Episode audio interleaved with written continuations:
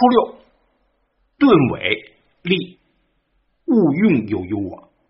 该撤的时候，你在最后。你说冲锋的时候哪地儿最危险？打仗。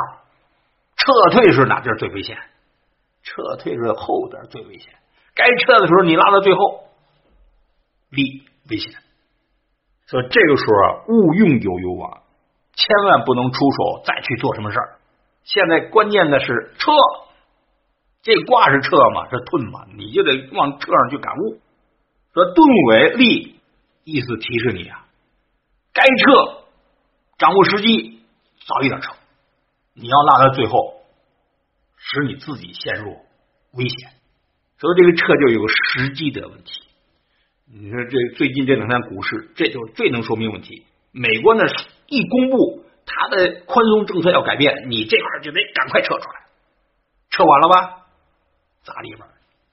六二，直之用黄牛之格，莫之胜托。直之用黄牛。这个黄牛的皮革最结实，这只是被黄牛之歌捆绑起来，什么意思啊？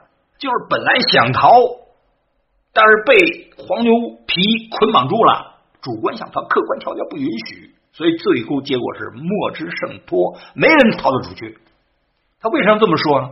因为下边山嘛，山的挂的是纸嘛，这想逃没逃出去，那就给自己下上麻烦了。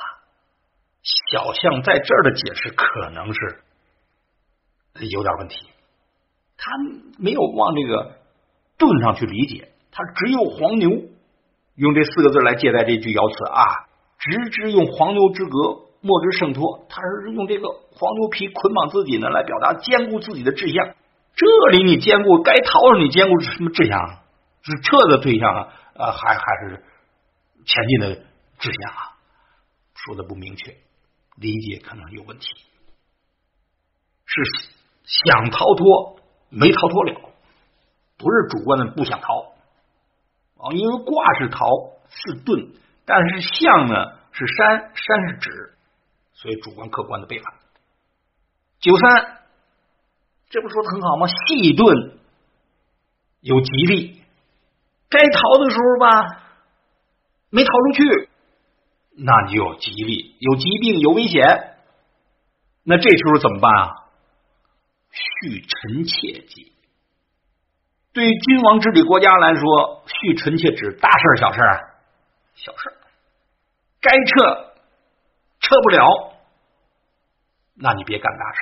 这个时候你就别啊扩张了，安内续臣妾。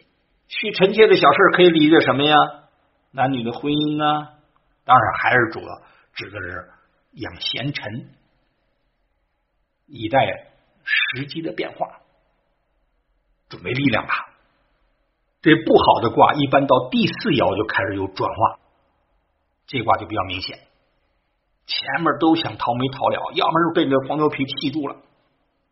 九四好盾，君子吉。小人否？好遁呢？这好指的就是因为后边有加遁有非遁，这好遁指的就是逃遁的方式、时机呀、方式都包含在起来。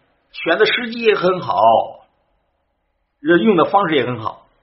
你看着庄稼刚一砸，咣就跟着出来了，这就是好遁啊。君子吉，小人否？有人这么就索性还念成否，也可以，就是。能不能好顿？能不能有个好结果？你的修养、你的智慧、你的地位不一样，结果不一样的。如果是君子，吉祥；如果是小人，未必。也就是顿，它和你的主观的修养、智慧都有关联的。九五加顿，这个加也是好的意思，但是他愿意这么表达。我们就可以相信这家比好更好，从方式啊到实际的掌控，及时撤离，真不结果吉祥，因为实力基本保存了。哇，你你说这现在的跌，第一天跑和你现在过了两天再跑，你说哪个好？上九飞遁不能念肥。非阴进而通甲，无不利。这个飞遁呢，就是不在其位，不谋其政，功成身退，远走高飞，没有什么不利的。哎，这里还真就有道家思想的萌芽了。前面还是儒家，这个不在其位，不谋其政的，真有道家。所以中国文化是儒道互补，在周易这就奠定这个基础。后来分成儒家、道家，真正对知识分子的影响、对中国文化的影响、对中国文学的影响，都是互补的。你像李白的人生观，就是渴望有儒家那种创业的经历，能像《战国策》当中鲁仲连为人排患释难、解纷乱而无所取，赵国被秦国包围，还一个大国欺负一小国，这小国没办法了，都想投降了。鲁仲连说：“不行，你要投降他，秦国是什么国家？”虎狼之国呀！你一旦投降他，他的力量强大了，整个中原就被他吞并了。坚持不能投降，这也巧了啊！正在坚持着，援兵来了，秦兵撤了，所以他的功劳大大的。